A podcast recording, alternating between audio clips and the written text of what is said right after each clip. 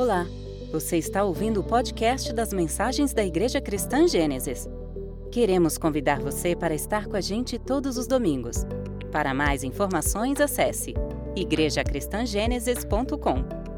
Centrados no Evangelho, amando Deus e amando as pessoas.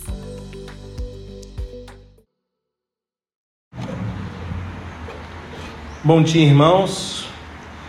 Que bom estarmos reunidos presencialmente. Eu confesso que todas as vezes que eu tenho que fazer a transmissão da mensagem online, para mim é muito ruim, ainda que eu veja alguns números ali e sei que são os irmãos acompanhando, mas não é a mesma coisa desse calor humano de estarmos reunidos, estarmos juntos para aprendermos e conferirmos um pouco mais sobre o Senhor. Nós estamos partindo para o nosso quarto episódio da série Ageu o segredo do contentamento. Eu de antemão te peço para você abrir a sua Bíblia, deixar aberta, no capítulo 2 de Ageu. Ageu, capítulo 2, deixe aberto aí. E eu nessa manhã eu quero já começar essa exposição perguntando aos irmãos: o que te faz feliz? O que faz cada um de vocês ficar feliz.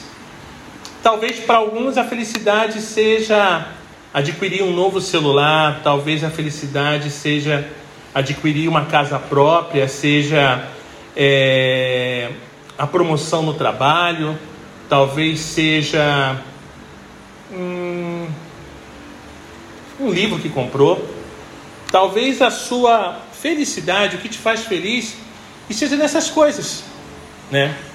Mas por que eu estou perguntando nessa manhã sobre o que te faz feliz?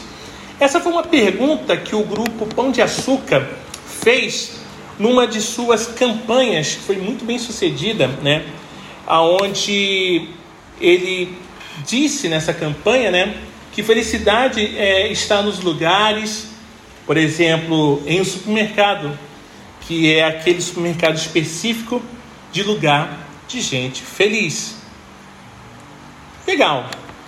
Mas eu acho que felicidade não é estar no supermercado. Eu não imagino numa sexta-feira, no início do final de semana, às sete da noite, indo ao famoso mercado do Rio de Janeiro, no seu aniversário, fazendo compras. Eu não vou estar feliz. As pessoas ali não vão estar felizes. As pessoas vão estar ali estressadas, porque elas querem fazer suas compras e querem ir embora. Mas o Pão de Açúcar fez essa, essa campanha justamente para trazer as pessoas e criar ali esse ambiente mais feliz, esse ambiente mais alegre, descontraído, onde as pessoas esbarram uma nas outras. Oh, perdão, desculpa, sabe? É como se você estivesse trafegando no, no Paraguai. Meu pai falava isso. Você vai no Paraguai, todo mundo fala espanhol. Daqui nunca fez curso de espanhol. Esbarrou, perdão, perdão. Sabe? É a mesma coisa, esbarrou, uh, perdão, aí se abraçam. Faça isso nesse famoso supermercado aqui do Rio de Janeiro, em tempos de aniversário, e esbarre em alguém. Você não vai ser tão feliz, não será um ambiente tão feliz assim. Mas nesse período que o Pão de Açúcar fez essa campanha, fomos acometidos pela pandemia da Covid-19. E as pessoas elas não puderam sair de suas casas, né? Ficaram literalmente com medo de sair porque era algo muito novo, não sabiam o que fazer, né? É... será que se eu tocar em alguém eu vou ser acometido por isso? Será que eu respirar o mesmo ar você vai ser acometido por isso? Havia-se um medo, né? As pessoas não queriam, até mesmo aqueles que precisavam de cestas básicas não saíam para comprar. E agora? Cadê aquele ambiente de felicidade, de lugar feliz? Né? Se o supermercado é o lugar de gente feliz, você não pode sair de casa. Então, como você se sente? Como você ficaria? A rede de supermercados deu um jeito. E em julho de 2020, no olho do furacão da pandemia, ela lançou uma nova campanha publicitária com o título Felicidade pode ser tanta coisa, já mudou. E estreou um novo conceito de comunicação da marca com ações inspiradas no comportamento de consumidores nos meses iniciais da pandemia. Essa ação institucional, irmãos, aconteceu com o objetivo de estimular as felicidades redescobertas no momento atual. Perceberam? Mas vamos parar um pouco para pensarmos. Foi feita um, uma nova campanha para demonstrar é, que a felicidade pode ser um bocado de coisas. As pessoas começaram a descobrir que, puxa, como é bom estar em casa com os meus filhos. Como é bom estar em casa com minha esposa. Como é bom estar em casa com o meu esposo. Mas você não ficava antes? Olha, eu descobri uma coisa, o que? Eu tenho família. Eu cheguei na sala e olhei, quem são essas pessoas? Oi filha, sou eu sua mãe. Oi filha, sou eu seu pai. As coisas começaram a voltar a ter o valor que era devido. E alguns demonstraram que não eram tão felizes nas suas casas. Elas ficavam mais felizes quando estavam na rua. Em casa elas ficavam desesperadas. Ai, não consigo mais ficar em casa, eu tenho que sair. Não dá, eu estou me sentindo sufocado.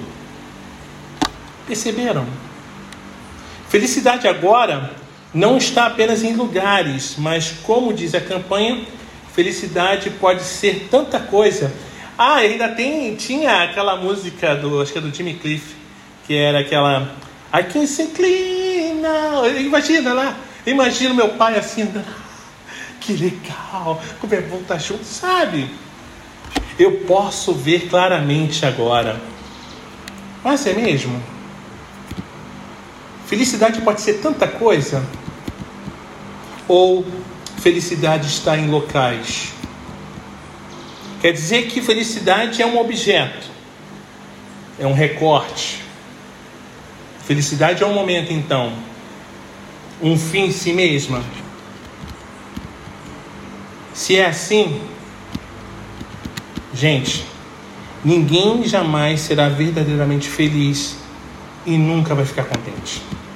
Porque ela precisa de situações, de coisas, de objetos, de recortes. Ela não consegue ser feliz plenamente. Ela precisa de coisas. E muitas das vezes a igreja ela tem feito essas coisas para alimentar o seu povo. E quando ela não faz, quando ela vive de entretenimento, ela está fadada a gerar um povo fraco.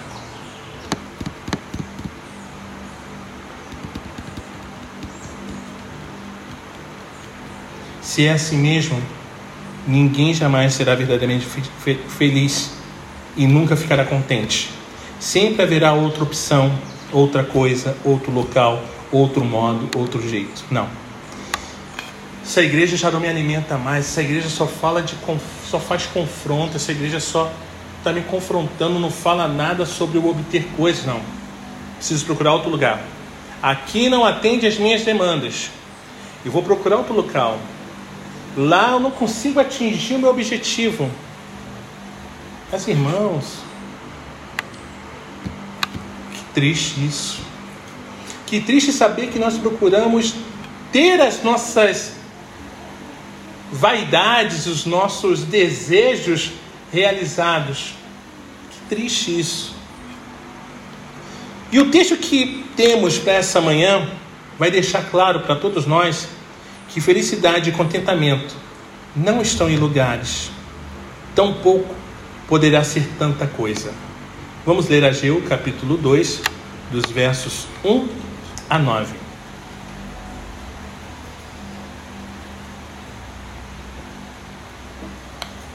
Ageu, capítulo 2, verso 1 a 9 diz assim: No segundo ano do, rei, do reinado de Dário, no sétimo mês, no vigésimo primeiro dia do mês, a palavra do Senhor veio por meio do profeta Ageu, dizendo: Fale agora a Zorobabel, filho de Salatiel, governador de Judá, e a Josué, filho de Josadac, o sumo sacerdote, e ao remanescente do povo, dizendo: Quem de vocês que tenha sobrevivido contemplou esse templo na sua primeira glória? E como vocês o veem agora? Por acaso não é como nada aos olhos de vocês? Mas agora o Senhor diz: Seja forte, Zorobabel. Seja forte, Josué, filho de Josadac, o sumo sacerdote. E vocês, todo o povo da terra, sejam fortes, diz o Senhor. E trabalhem, porque eu estou com vocês, diz o Senhor dos Exércitos. Segundo a aliança que fiz com vocês, quando saíram do Egito, o meu espírito habita no meio de vocês. Não tenham medo, pois assim diz o Senhor dos Exércitos: daqui a pouco, mais uma vez eu farei tremer o céu a terra, o mar e a terra seca. Farei tremer todas as nações e serão trazidas as coisas preciosas de todas as nações e encherei esse templo de glória, diz o Senhor dos Exércitos. Irmãos, só uma pausa. Atentem-se a todos esses versos. Atente-se bem profundamente, tá? Verso 8. Minha é a prata, meu é o ouro, diz o Senhor dos Exércitos. A glória desse novo templo será maior do que, a primeir, do, do que o primeiro, diz o Senhor dos Exércitos. E nesse lugar darei a paz, diz o Senhor dos Exércitos. Em mensagens anteriores, irmãos, nós já sabemos e já foi estabelecido e revisamos o contexto dessa passagem bíblica. Agora vamos examinar as palavras de Ageu, capítulo 2, versos de 1 a 9, profetizadas aos judeus durante aquele tempo de desânimo e de decepção. As lições ensinadas aqui poderão ajudar você além da conta quando for invadido pelos mesmos sentimentos, chegando ao ponto até mesmo de querer desistir. Porque geralmente é assim mesmo que acontece. Você é despertado para abandonar o pecado e a velha vida. Inicia a obra de reconstrução da nova vida em Deus, ou mesmo a obra de Deus no mundo. Mas em algum ponto, você desanima, como vemos no texto. Mas o que fazer, pastor? A lição é simples, porém ela é trabalhosa. É dominar os nossos pensamentos. Mas nós estamos nos adiantando. Vamos para a etapa. Irmãos, Todo sentimento e todo comportamento tem uma causa. Nada acontece em um vácuo, sem motivo aparente, sem motivo qualquer. Para aqueles repatriados dos dias de Ageu, as razões para tamanho desencorajamento giravam em torno de suas memórias nostálgicas, das suas recordações, memórias melancólicas sobre os bons e velhos tempos, quando aquele lugar era um lugar de gente feliz, era um lugar maior, mais belo e mais pomposo. Irmãos, lembranças podem ser uma bênção, mas também pode ser uma maldição, uma grande maldição. Olhando para o passado, aqueles judeus eram culpados de essencialmente vincular felicidade ao local e, consequentemente, de se concentrar no negativo e na tragédia, uma vez que o suntuoso e periférico tinha virado coisa do passado, desprezando tudo de positivo que Deus estava fazendo na vida deles naquele momento e do que Deus ainda faria a partir daquele pequeno recomeço. E mais importante, descartando o que verdadeiramente importa: Deus, a presença de Deus. Desse modo, irmãos, para aquele povo, a memória era um fardo muito pesado que impedia o seu progresso. A memória deles havia se tornado maldição. De que o povo se lembrava, PR? Eles se lembravam do esplendor do templo de Salomão. Ageu até os indagou no verso 3: Algum de vocês se lembra desse templo em sua antiga glória? Como ele lhes parece agora em comparação ao anterior? De fato, o templo de Salomão era uma das maravilhas do mundo antigo. Só não ficou eternizado porque os babilônicos os destruíram por completo, tornando em pó e caos. Você tem uma ideia do que Ageu estava dizendo? Preste atenção na lista de materiais que foram utilizados no templo que os babilônicos construíram. Lá em 1 Crônicas, capítulo 29, dos versos 3 a 9, diz assim: E agora, por causa de minha alegria com a construção do templo de meu Deus, eu, Davi, entrego todos os meus tesouros pessoais, ouro e prata, para ajudar na construção, além de todos os materiais que juntei para o santo templo. Ofereço, olha a lista, 105 toneladas de ouro de Ofir e 245 toneladas de prata refinada para revestir as paredes das construções. E para os outros trabalhos em ouro e prata a serem feitos pelos artesãos, quem seguirá meu exemplo e entregará hoje as ofertas ao Senhor?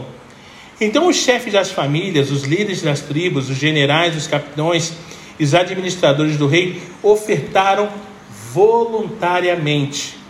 Para a construção do templo de Deus, entregaram 175 toneladas de ouro, 10 mil peças de ouro, 350 toneladas de prata, 630 toneladas de bronze e 3.500 toneladas de ferro.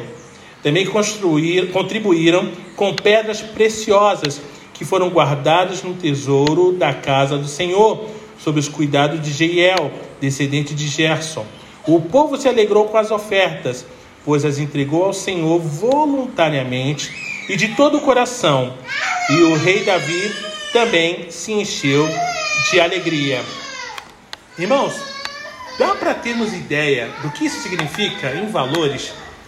105 toneladas, 350 toneladas, é toneladas, não são 350 quilos, o que eu já acharia muito, mas é toneladas. Mas em valores atualizados, todo esse ouro, prata e ferro chegou à casa dos bilhões. Papo de mais de 20 bilhões. E vale lembrar, foram entregues voluntariamente. Olha aqui, eu estou entregando. Quando a gente entende isso, na casa do Senhor nunca haverá necessidade. No nosso meio nunca haverá necessidade. Por quê? Nós seremos voluntários. Se eu vejo meu irmão passando necessidade, não preciso esperar o pastor falar, eu mesmo ajudo. Mas enfim, continuando. Para se ter uma ideia, o site da revista Exame, no dia 25 de 7 de 2014, divulgou que o Templo de Salomão da Iurde assumiu o posto de maior espaço religioso do país em área construída, que é quatro vezes maior do que o Santuário Nacional de Aparecida. Aparecida tem 23 mil metros quadrados de área construída, enquanto o Templo de Salomão da Iurde tem 100 mil metros quadrados. A obra da Iurde durou quatro anos e custou 680 milhões. Mas o original, segundo estimativas modestas, custou próximo de 21 bilhões de reais, valores de 2011. De volta a as mesmas pessoas que viram o templo de Salomão em todo o seu esplendor, olhavam agora para o templo que eles estavam construindo, e aquilo tudo parecia aos olhos deles uma grande humilhação. Eu vi o templo na, na, na sua primeira versão. Isso que a gente está fazendo nem se compara, é muito chifrinho. Não. É muito pobre. Não. Parecia tão pequeno, tão pobre em comparação com o templo maravilhoso que foi destruído por Nabucodonosor, que eles simplesmente prantearam estridentemente. Para os trabalhadores que estavam envolvidos, para a gente de Judá, o que importava não era a presença de Deus, mas o esplendor do templo. Não é a presença do Senhor no, entre nós, mas é a sua beleza. Encantava os olhos. Oh, coisa linda! mas só. É muito bonito, mas só.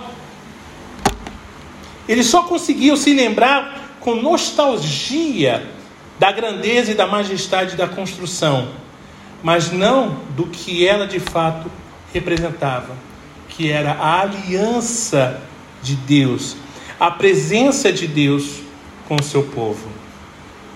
Mas do que o povo se esqueceu? Eles se esqueceram do mais importante.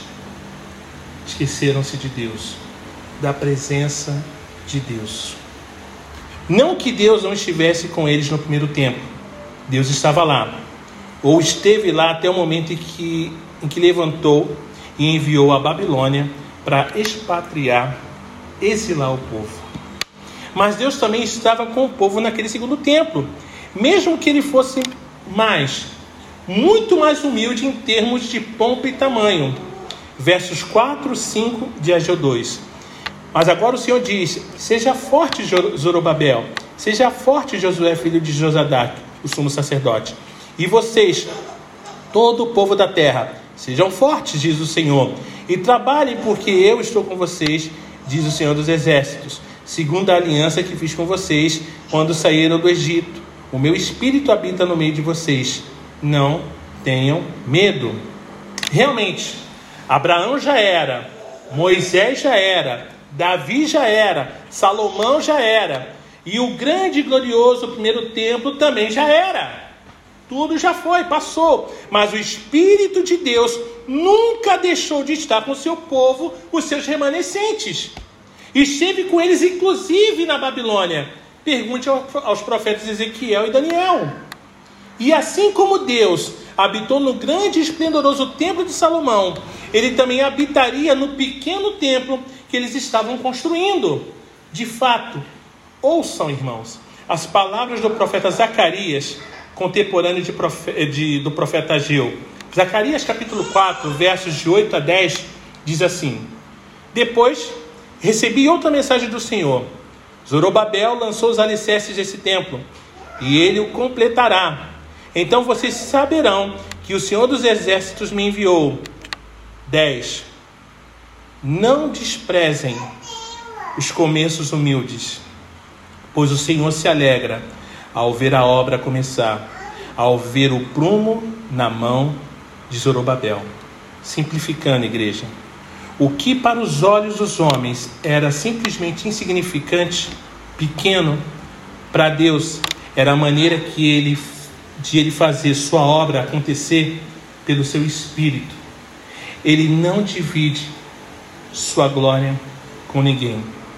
E nesse mesmo contexto, Zacarias capítulo 4, versos 6 e 7 havia falado: Então ele me disse: Assim diz o Senhor a Zorobabel: Não por força, nem por poder, mas pelo meu espírito, diz o Senhor dos Exércitos. Nada será obstáculo para Zorobabel, nem mesmo uma grande montanha. Diante dele, ela se tornará uma planície e quando Zorobabel colocar no lugar a última pedra do templo, o povo gritará: É pela graça. É pela graça. A obra de Deus, irmãos, pode começar de maneiras pequenas e discretas. Mas quando chegar ao auge glorioso, foi e é somente pelo Espírito Santo, é pela graça soberana de Deus.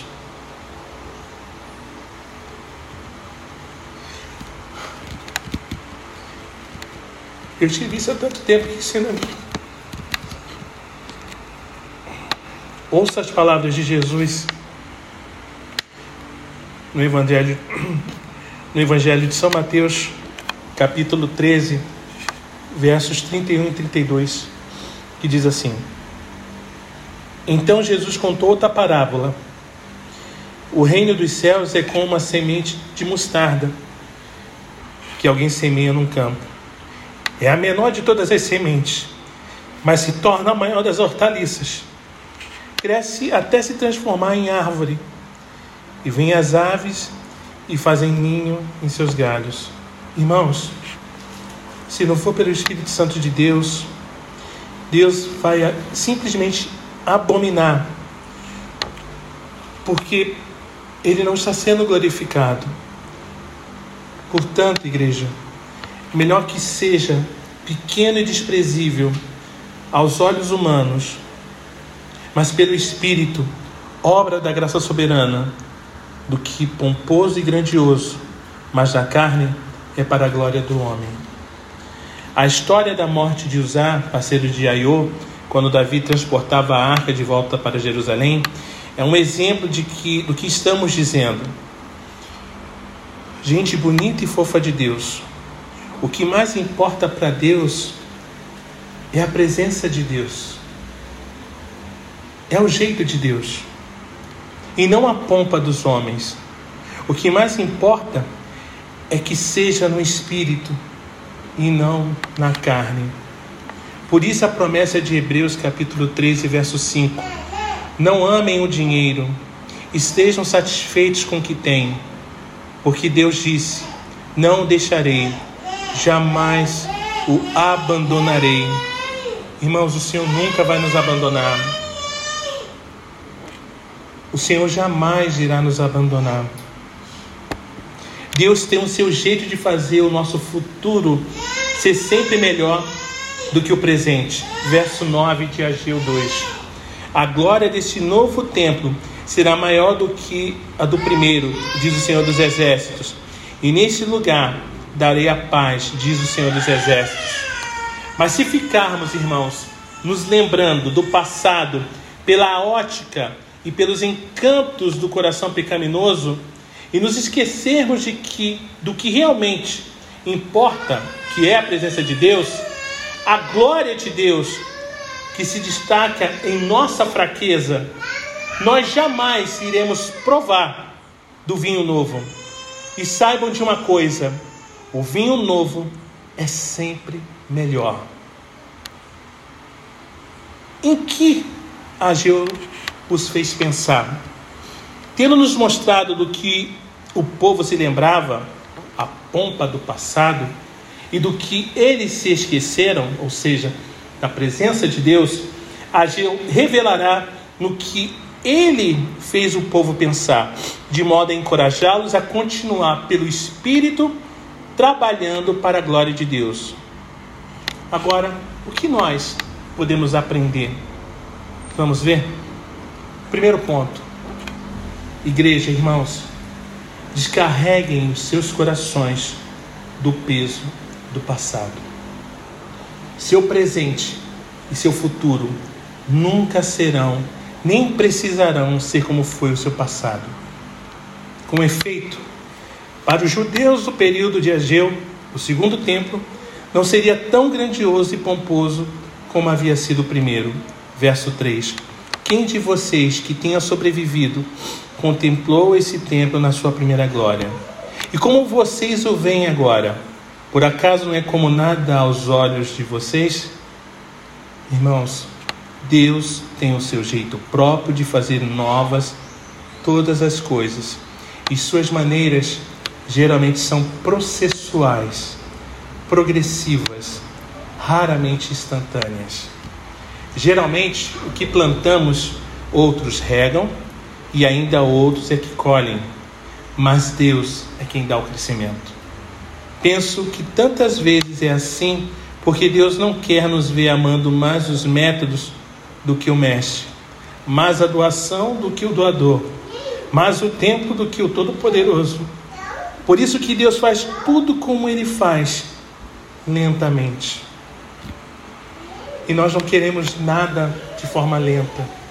Eu falei sexta-feira num discipulado que assim como compramos coisas na Amazon e ali temos um, um ticket para acompanhar a chegada e ficamos ansiosos contando as horas, porque simplesmente nós não estamos acostumados a esperarmos, nós não gostamos, nós queremos e somos acostumados a tudo instantâneo, uma internet de 5G, carros cada vez mais velozes, para que as nossas demandas possam ser atendidas e possam cada vez mais aumentar. Mas nós não sabemos esperar. Essa semana eu acho eu assisti com a Dede um, um episódio de, um, de uma série na Netflix falando sobre Okinawa. Aí, Okinawa, lembrei o quê?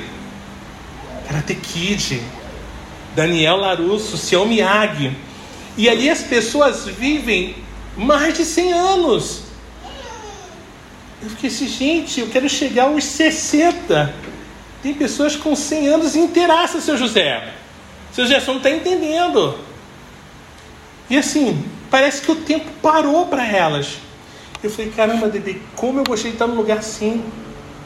Porque nós somos presos a celulares, a internet, a tudo. A gente quer notícia muito. E ali a coisa é muito tranquila, as pessoas fazem a sua, sua colheita, né?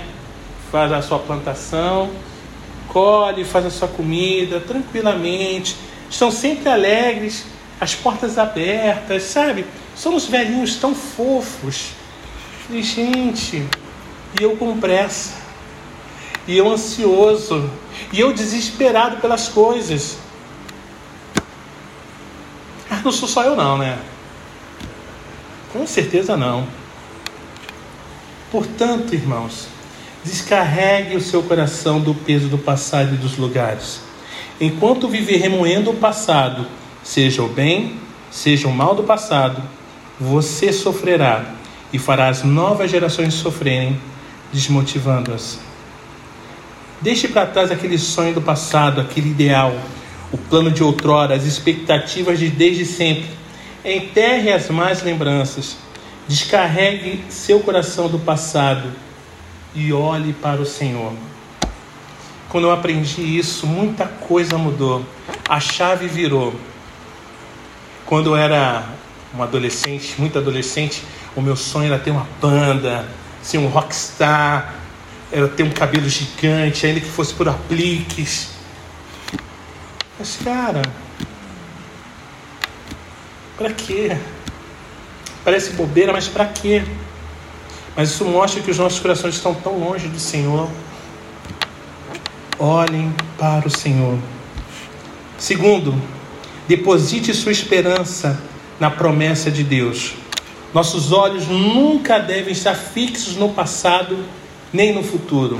Nossos olhos devem estar fixos em Deus, nas promessas de Deus, olhando firmemente para Jesus, o Autor e Consumador da fé dos eleitos de Deus.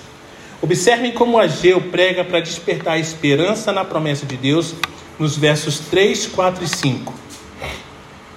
Quem de vocês que tenha sobrevivido contemplou esse templo na sua primeira glória? E como vocês o veem agora?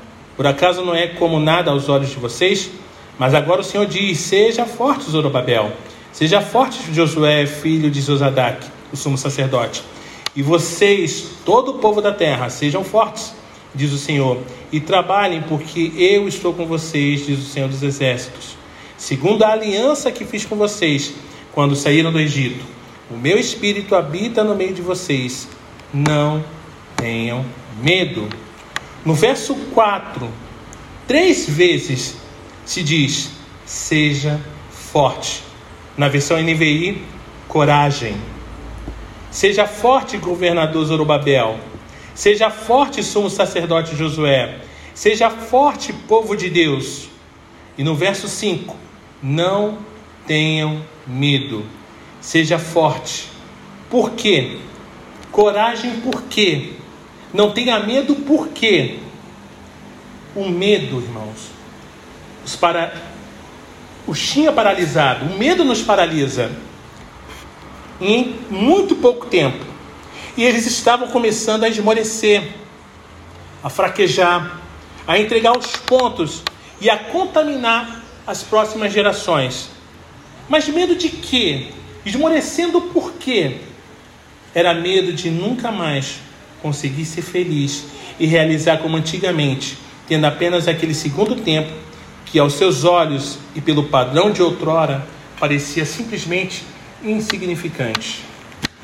Medo de não conseguir prosseguir em face dos constantes ataques por parte dos samaritanos, esmorecendo porque a realidade do presente não condizia com as experiências do passado, nem com as expectativas do coração.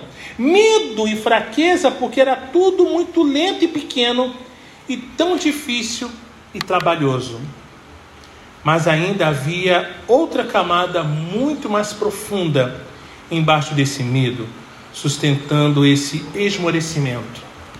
A raiz de nossos temores e a razão de esmorecermos, irmãos, é só uma: a nossa incredulidade.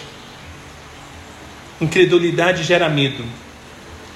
Medo de não se estar seguro. Medo de não ser feliz.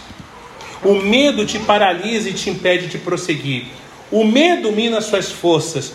O medo destrói suas esperanças. O medo te faz tocar a vida com os olhos no retrovisor, olhando para o passado, remoendo as conquistas dos tempos bons ou preso no pesadelo que passou, desgostoso do presente e temendo o futuro. Mas Deus diz: seja forte, coragem e mãos, à obra, pois eu estou com vocês, diz o Senhor dos Exércitos. Meu espírito habita em seu meio como prometi quando vocês saíram do Egito. Portanto, não tenham medo. Deus claramente, irmãos, não concorda, não concordava com a avaliação que o povo de Ageu fazia da situação. Se por um lado eles pensavam que o trabalho no templo era tão pouco tinha tão pouco significado a tal ponto de pensarem em desistir, por outro lado, o Senhor pensava bem diferente, a tal ponto de dizer: seja forte, coragem, não tenham medo, prossigam, trabalhem. E Deus apresenta as suas razões para discordar do povo de Ageu.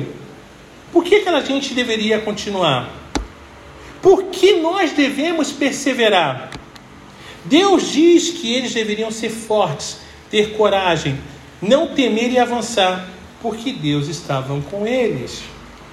Irmãos, o valor de um trabalho aumenta com a dignidade e o prestígio das pessoas que estão dispostas a fazê-lo, que estão do nosso lado, trabalhando com a gente.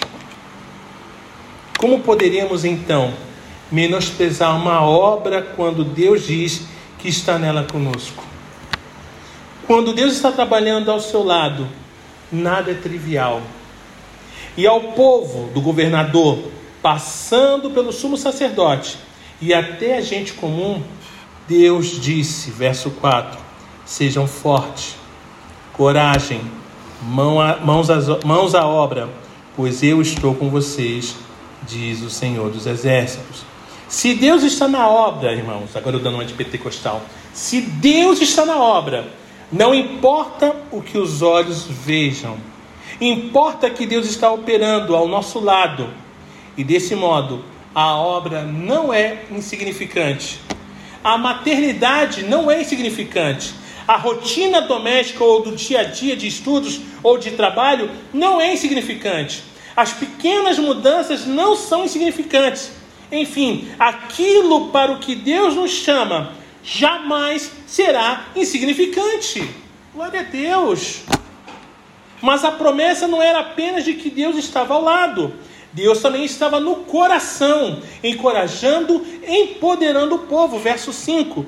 Segundo a aliança que fiz com vocês quando saíram do Egito, o meu espírito habita no meio de vocês. Não tenham medo. Fica mais clara ainda a, a, a, operação interna do Espírito de Deus no coração do povo, nas palavras do profeta Ageu, lá no capítulo 1. Volta aí, vamos voltar lá. Capítulo 1, vamos ler os versos 13 e 14.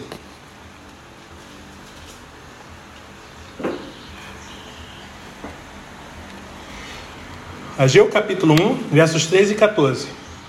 Diz assim: Então Ageu o enviado do Senhor falou ao povo segundo a mensagem do Senhor, dizendo: Eu estou com vocês, diz o Senhor.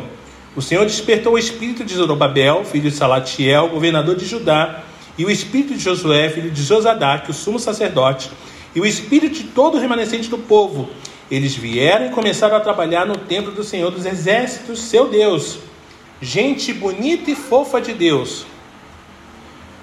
Se pedirmos e cremos nele, Deus não apenas trabalhará conosco, mas Ele agirá para despertar nosso espírito e nos dar um coração para o trabalho, para o recomeço, para a reconstrução, para o discipulado, para a santificação. Deus não quer corações calejados, abatidos ou com medo em seu trabalho. Ele quer trabalhadores com o coração livre, leve, forte e alegre nele. É por isso que Deus promete estar com o povo e incitá-los a fazer e a amar o trabalho. Mas não é só isso.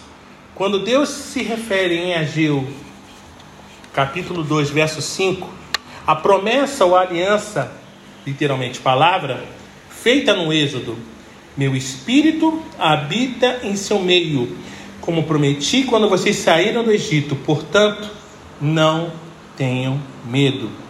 Deus afirma, irmãos, que Sua presença é a mesma presença poderosa que dividiu o Mar Vermelho. Êxodo capítulo 19, verso 4.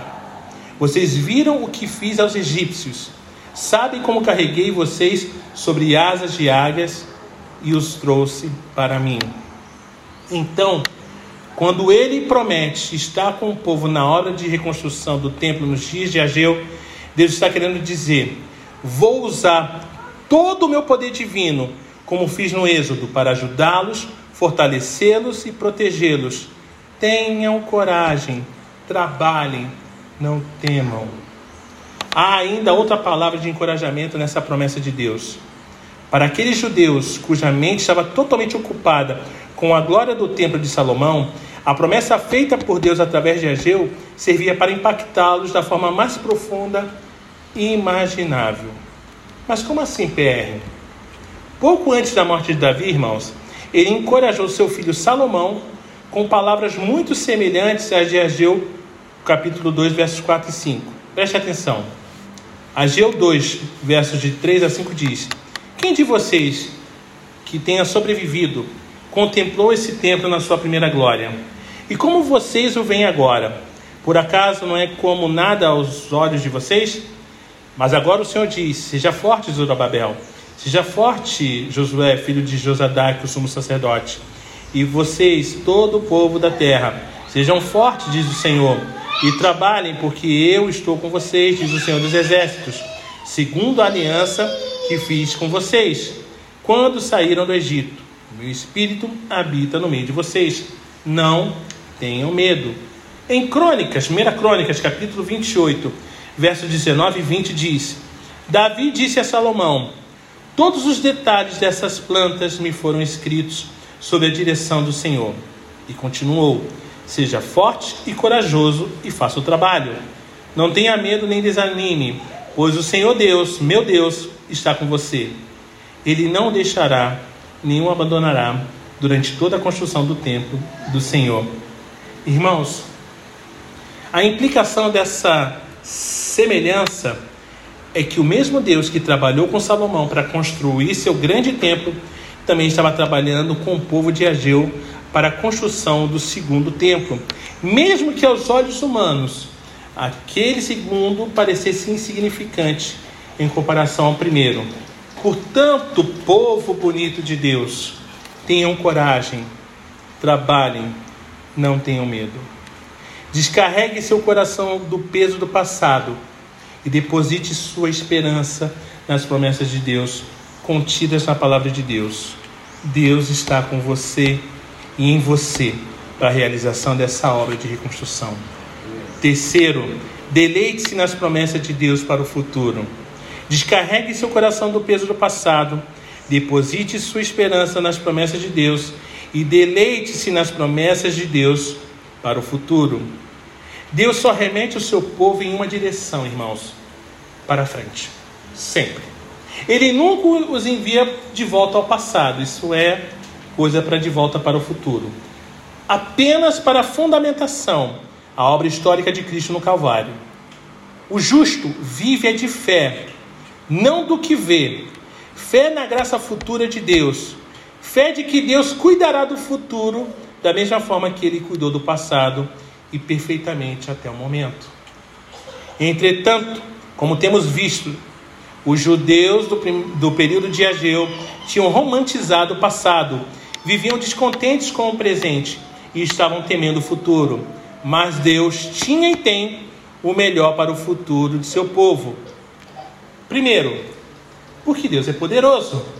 Verso 6: Pois assim diz o Senhor dos Exércitos: Daqui a pouco, mais uma vez, eu farei tremer o céu, a terra, o mar e a terra seca. Os judeus não ficariam para sempre sob a opressão dos samaritanos nem dos persas. Os gregos conquistariam os persas, os romanos conquistariam os gregos.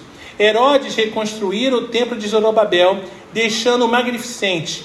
Mas o mais importante, Cristo nasceria na plenitude dos tempos, no período romano, e um dia retornará para estabelecer o seu reino eternamente, porque Deus é poderoso. Segundo, porque Deus é presente. Verso 7: Farei tremer todas as nações, e serão trazidas as coisas preciosas de todas as nações, e encherei esse templo de glória, diz o Senhor dos Exércitos. Assim como gente de todas as nações vieram para adorar no segundo templo de Jerusalém, trazendo consigo seus tesouros, Cristo em glória encheu o mesmo templo em Jerusalém. A presença de Cristo nesse segundo templo fez dele algo extraordinariamente mais glorioso do que o templo de Salomão, o primeiro, de Zorobabel e de Herodes, o segundo. Cristo, irmãos, é o templo de Deus conosco. Deus é presente, cheio de glória, cheio de graça e de verdade em Cristo, que habitou entre nós. E terceiro, Deus é próspero. Verso 8: Minha é a prata, meu é o ouro, diz o Senhor dos Exércitos. Não era o ouro e a prata do primeiro templo que o tornaram grandioso.